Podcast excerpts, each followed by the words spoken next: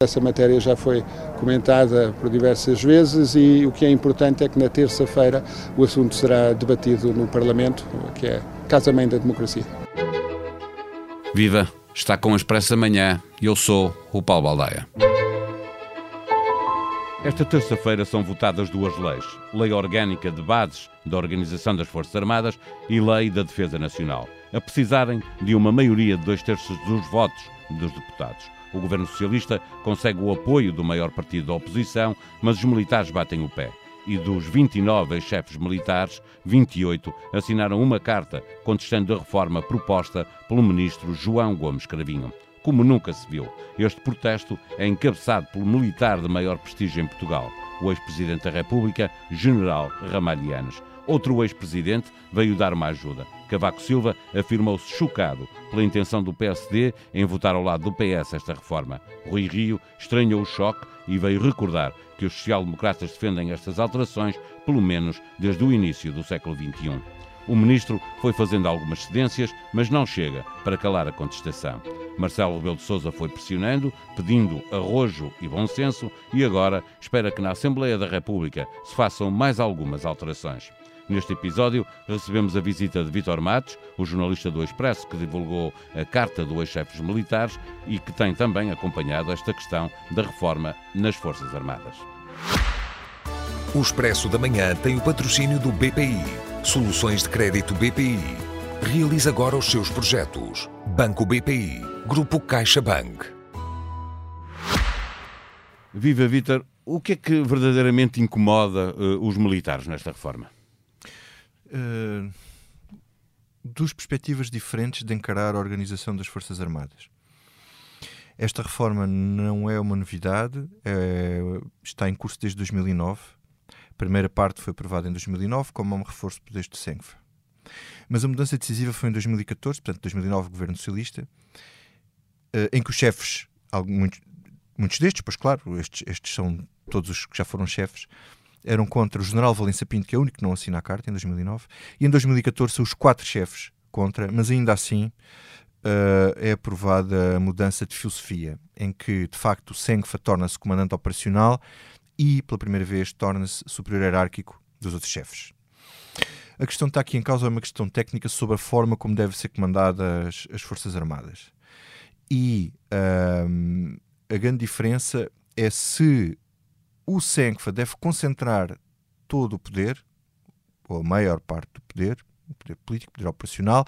Portanto, isto são questões técnicas, eu vou só resumir aqui muito rapidamente. Cada ramo tem um comando operacional. É, comando aéreo, o comando das forças terrestres no exército e o, e o comando naval na marinha.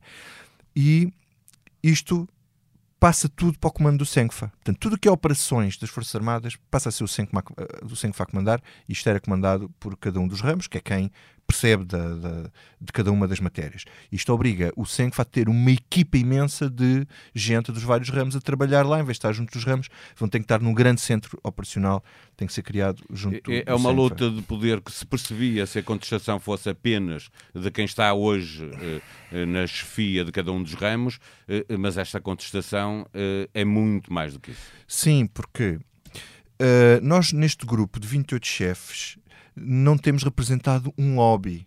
Temos lá seis homens que foram senkfas. Portanto, seis homens que teriam a oportunidade de ter usado este poder e são contra o facto do Senghfa usar este poder. Temos depois todos os chefes de, de, dos ramos que estão vivos. E todos os chefes dos ramos, ou seja, não há aqui um lobby nem da Força Aérea, nem da Marinha, nem do Exército. Mas não há aqui uma ideia do Exército moderno ou antiga porque estão lá todos desde o 25 de Abril, o Yanes, que era chefe de Estado-Maior do Exército, 25 de Abril, e depois Senkfa, e está o último que saiu há dois anos, quando alguns, como o Ministro, ou como alguns deputados dizem que isto são os antigos que saíram, que têm esta ideia, não, o último que está lá, que assinou a carta, saiu há dois e, anos. São todos antigos no sentido que são ex, não, não, são, não, não era, os militares no ativo não podiam fazer uma carta daquelas, não é? Pois, a questão é que o que eles estão a dizer ali é o que pensam os chefes e não podem dizer. Portanto, jamais aqueles homens entravam todos juntos nisto se o que os chefes dos ramos, tirando o Senkfa, os chefes dos ramos, se os chefes dos ramos não pensassem aquilo que eles estão a dizer. Depois há aqui umas agravantes. A agravante é o tom do ministro. Eu acho que uma coisa que os une e que faz com que eles apareçam todos em conjunto é o tom agressivo dos ministros para com os militares, que eles entendem isso como uma desqualificação da própria instituição militar. Isso está bem patente na carta, quando eles falam da nova língua e se queixam e, da forma como, forma como tratados. E a maneira como depois isto foi dialogado com os chefes dos ramos, que basicamente eh, tiveram, não houve conversações com os chefes só em situações bastante formais, os chefes chegaram a apresentar um memorando de alterações. O Presidente da República teve aqui um papel na moderação do, do, do na moderação do próprio. Uh, ele é Comandante diploma. Supremo das Forças Armadas. Agora, o que é que ele fez uh, e o que é que mudou que faça uh, à pressão que ele foi exercendo? Sim, ele fez logo num Conselho Superior de Defesa Nacional em, no fim de fevereiro ou no início de março, não me recordo, e depois em março um, um, Conselho de Estado, em que basicamente ele deixou uma nota logo no comunicado do Conselho Superior de Defesa Nacional a dizer que as posições dos chefes tinham que ser tidas em conta. Os chefes tinham que participar no diálogo. E o ministro, o que é que fez? Fez uma reunião com chefes, ou duas ou três, fez várias reuniões com eles, mas aquilo não correu muito bem, porque ele depois, isto não se faz as coisas assim com os militares. Quer dizer, não se manda um projeto para eles estudarem seis horas antes de uma reunião. Isto não se faz. Eles sendo desconsiderados. Alguns dos ex com que eu falei disseram: Eu não ia a essa reunião se fosse eu. E os chefes não podem dizer nada, porque se disserem alguma coisa em público contra isto, tem que se demitir. Portanto, isto, isto é uma situação uh, muito particular, porque as Forças Armadas não são como os outros grupos uh, profissionais ou os outros lobbies da sociedade portuguesa. Uh, e o Presidente, o que é que conseguiu? Conseguiu que o Ministro atenuasse algumas das questões do diploma, porque eu acho que uma coisa, na minha análise, uma coisa são as questões técnicas do comando operacional ser centralizado no SENCFA. Isso aí depois isso pode-se debater. Nós somos mais a favor deste modelo, nós somos mais a favor daquele modelo. O ministro quer aproximar da NATO, os outros dizem que não, porque em Portugal foi sempre assim, funcionou sempre bem. O ministro também ainda não explicou o que é que funcionou mal. O ministro quer fazer reforma, mas também ainda não disse o que é que está a correr mal para ter que se fazer reforma. Eu não percebi até agora. Bom, mas o...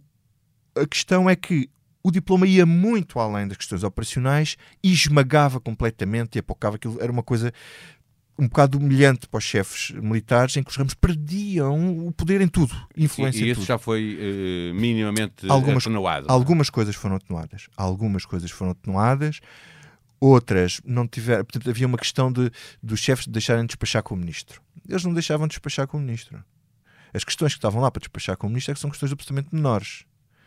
Ou seja, iam lá despachar, por exemplo, sobre a execução da lei de programação militar. Bom, a execução hoje em dia nem passa pelos ramos, a grande parte dela. E depois, aquilo que nos interessa é a concessão. Eles dizem o que é que precisam. E eles o que é que precisam? Antigamente havia uma deliberação do Conselho Superior de Chefes e agora passava a haver eram só ouvidos.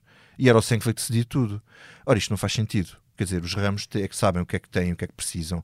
E, e quer dizer, não é um SENCFA que é da Força Aérea que vai decidir o que é que precisa a Marinha ou, o Exército. E agora e o Presidente da República, eh, eh, num dos teus textos, dizem, dizes que eh, Belém, o Presidente da República, lembrar, é o Comandante Supremo das Forças Armadas, eh, tem a expectativa de que no Parlamento ainda possam ser alteradas mais eh, algumas coisas. Sim, é o que se espera. Né? Na realidade é o que se espera é que, é que venha essa. É, eu acho que essa parte que esmagava mais as competências dos chefes, dos ramos, isso tudo, eu presumo, mas isto é só a minha presunção, que isso poderá ser atenuado. Pronto, que isso poderá ser atenuado agora nos diplomas. O Presidente está a avisar, imagino que ele também tenha falado com, com os grupos parlamentares. Claro, para estar a falar, estar a, a falar é, isto é porque pronto. já tem alguma coisa garantida. Uh, uh, agora, aquilo que é. Um, uh, a discussão da reforma em si, do conceito da reforma, eu acho que isso opõe decisivamente. E temos que acrescentar aqui outro fator: quer dizer, não é Cavaco Silva vir dizer qualquer coisa, ter 28 chefes, incluindo um chefe de Estado, tá, e ver um, um segundo Presidente da República, uh, com certeza.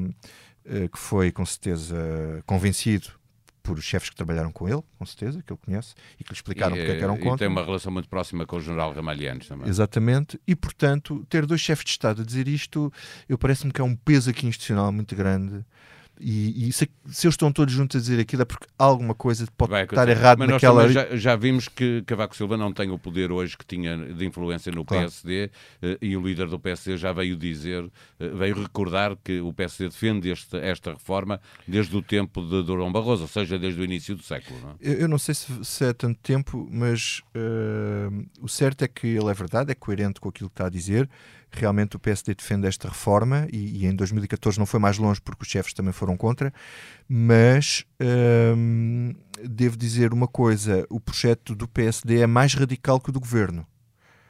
Ou seja, o governo atenuou aquilo que era o projeto inicial do PSD. Portanto, se o PSD tinha reservas em, em relação a este projeto, é que ainda queria mais.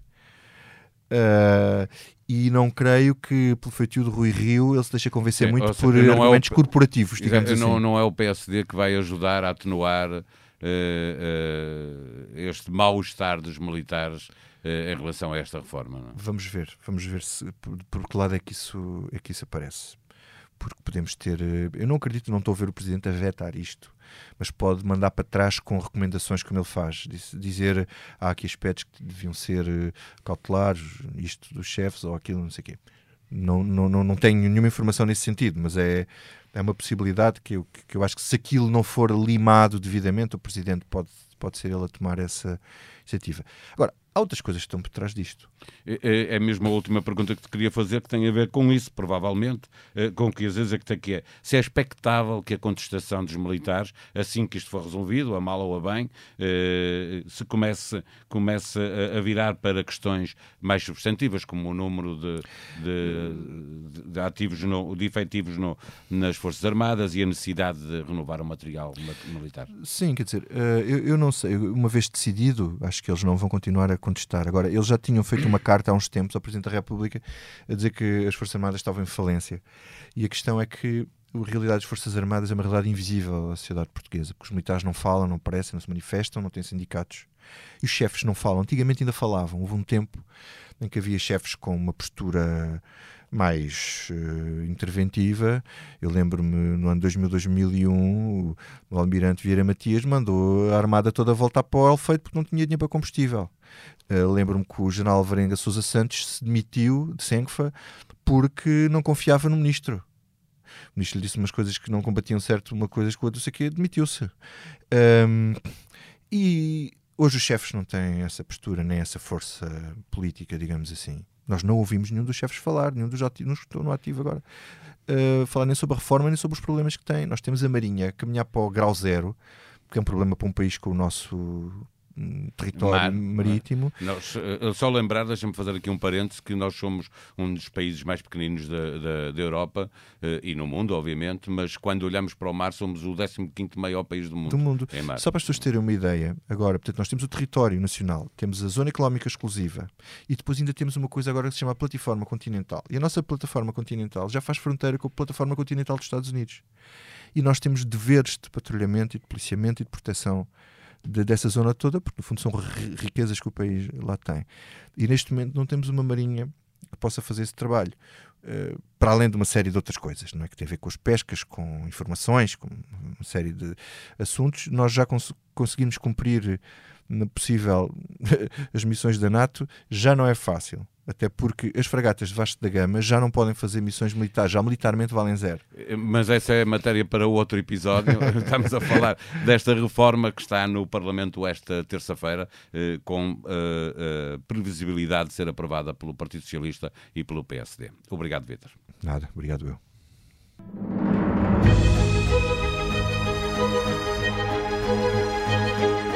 Em Expresso.pt pergunta-se quem são os grandes senhorios de Lisboa e de outras cidades europeias. A resposta surge num trabalho multimédia produzido por Micael Pereira, Sofia Miguel Rosa, José Miguel Calatiude e Sara Pinho, investigadora. Há empresas e fundos de investimento, como a Kellius e a Blackstone, que estão a tomar conta do mercado residencial nas cidades europeias. O investimento em apartamentos para arrendar cresceu 700% na última década. Mas isso não foi uma boa notícia para os inquilinos. Os preços das rendas têm subido mais do que o rendimento das famílias e multiplicam-se os casos de despejo.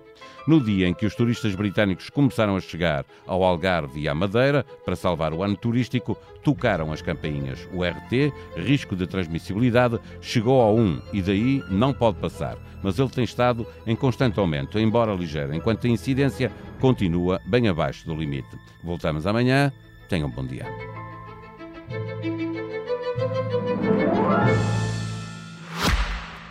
O Expresso da Manhã tem o patrocínio do BPI. Soluções de crédito BPI. Realize agora os seus projetos. Banco BPI Grupo CaixaBank.